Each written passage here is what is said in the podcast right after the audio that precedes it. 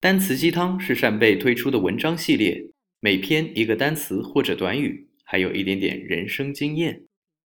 好多年以前，也就是我二十几岁的时候，我在一家公司做开发。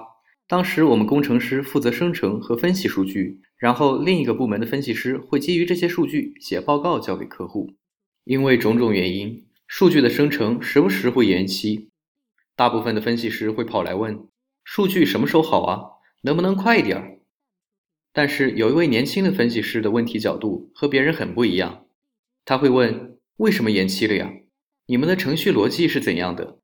这块地方为什么要这么做？你看看能不能改成这样？当然，他当时作为纯粹的技术外行，提的不少想法实在是在瞎扯，而且有些工程师会很烦，认为他不尊重专业人员。不过我发现他这人挺好玩的，觉得他既然对程序逻辑那么感兴趣。我就开始鼓励他学习编程。后来的事情是这样的：几年以后，我和他一起创建了扇贝。他是心理系毕业生，但是现在扮演 CTO 的角色。而我自己早就不写代码，只能写写单词鸡汤了。当然，这篇鸡汤不是要说我的合伙人学习能力有多强。关于他有多强，我们以后可以再出一期专门夸夸他。这次我是想说他身上的另外一个品质 ——ownership，中文叫做责任心。根据我的观察，责任心是很多事业有成就的人最明显的特质。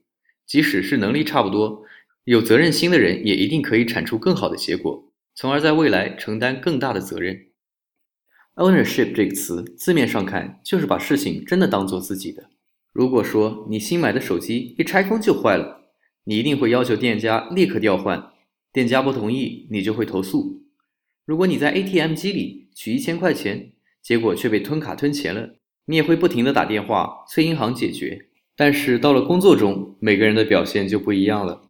同样是遇到问题，有些人会觉得啊这个环节我管不了，那就等着好了，等别人解决完再说。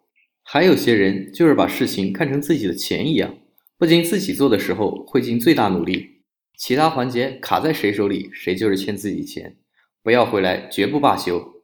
对方解决不了，就要坐在他们边上一起解决。哪怕被说成是添乱，也要给他们压力。像这样的人，就是有 ownership 的表现，做事一根到底，对结果负责。给这样的人几年时间，他们肯定会把不少当初在同一起跑线的人甩开几条街。故事讲完了，该说说 ownership 这个词了。ownership 的原意是 the state or fact of being an owner，指作为对某件事物的拥有者的状态。引申意思就是 an attitude of accepting responsibility for something and taking control of how it develops，也就是对事情的责任心，对它的进展追究到底。所以我们可以说，employees began to feel a sense of ownership of their work and enjoy its challenges。公司的员工对自己的工作开始有了责任心，并乐于接受挑战。